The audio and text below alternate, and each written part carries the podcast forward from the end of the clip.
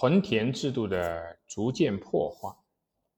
中原地区自公元196年开始屯田，到公元280年实行暂田，前后八十余年之间，农村的经济逐渐恢复。但是随着生产的进步，剥削也加重了，屯田的租率越来越高。过去屯田客、佃兵如使用政府耕牛，生产总收获量百分之六十归政府。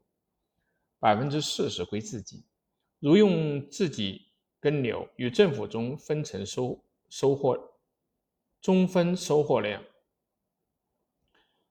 未末进出，租率提高到如持官牛者，官得八分，士得两分；持私牛及无牛者，官得七分，士得三分。过度的剥削使佃客、屯田客。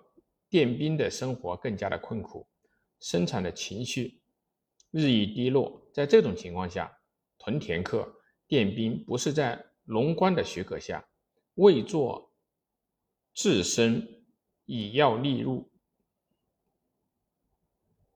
来补农耕之不足，造成天下千城人多有死，便是逃亡。投靠着世家大族，这样屯田土地上的劳动人手必然不足。同样，为了提高剥削量，政府克田的方针也不得不一反未出的精耕细作的耕法。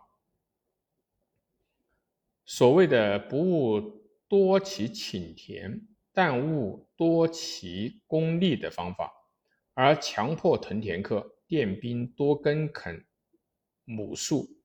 但在当时的生产工具和技术条件等限制条件下，劳动力的强度是有限的，客田的亩数增多，他们也就被迫逐渐出于粗放的耕作，即所谓的日增田顷，亩之客，以致收获减少，至亩数斛以还，甚至不足以常种。为了增加租入。政府有补充劳动人手到兵屯中去的必要，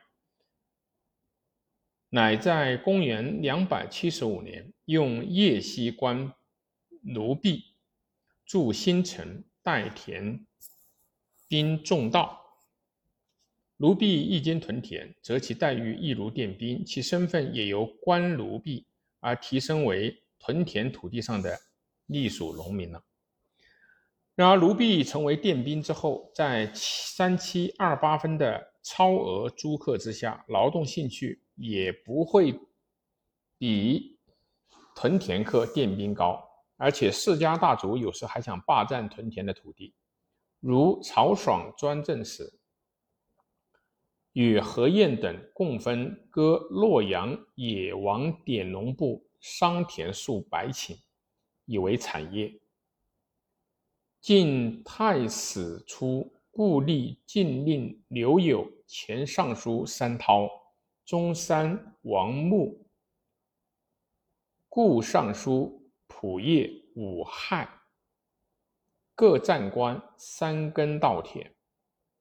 尚书令裴秀占官稻田，这又加速了屯田制破坏的过程。屯田制发展到这个地步，就政府来说，已经不能够通过屯田达到束缚流民于土地之上和增加租入的目的，政府也就无利可图了。所以，司马炎灭吴之后，因屯田的军事目的已经消失，便要另行颁布占田法了。